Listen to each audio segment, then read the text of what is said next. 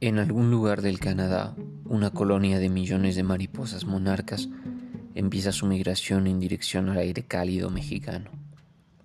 En el espacio de dos meses, de septiembre a noviembre, viajarán, un golpe de ala tras otro, del sur del Canadá y los Estados Unidos hasta el centro de México, donde fornicarán el invierno. Me pregunto si las mariposas cruzan por encima de los rascacielos de Nueva York o si prefieren admirar el incestuoso campo de maíces amarillos y repletos de azúcar del centro del país norteño. La historia que quiero contar arranca algo después de que cumpliera los 20. La historia que quiero contar arranca algo después de que cumpliera los 8. La historia que quiero contar arranca algo después de que cumpliera los 13. La historia que quiero contar arrancará algo después de que cumpla los 72 a pesar de que escrutando el pasado me doy cuenta de que podría haberlo hecho mucho después.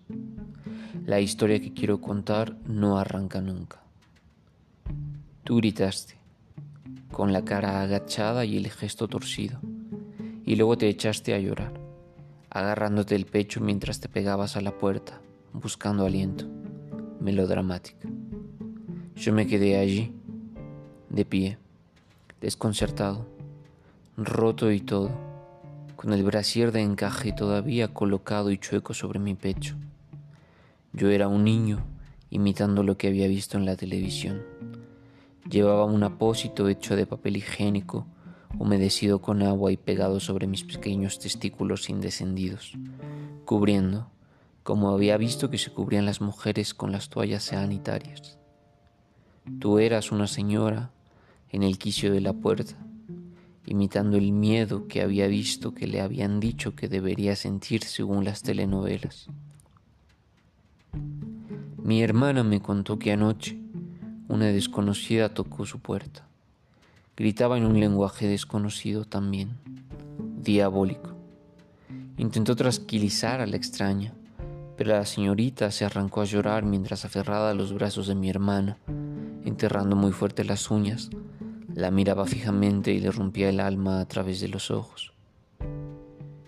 Quiero contar algo para entender aún más lo que me sucede, para pensarlo con otros e imaginar que me entienden y que incluso pueda servir a nadie. Comparto, en todo caso, las pistas que fui descubriendo cuando me salí de la recta vía. Esta historia, como todas las historias, nos pertenece a todos porque en el círculo plano del tiempo nada es de nadie ni mi historia es mía. Yo voy a contarla porque me empuja como mierda con urgencia desde dentro.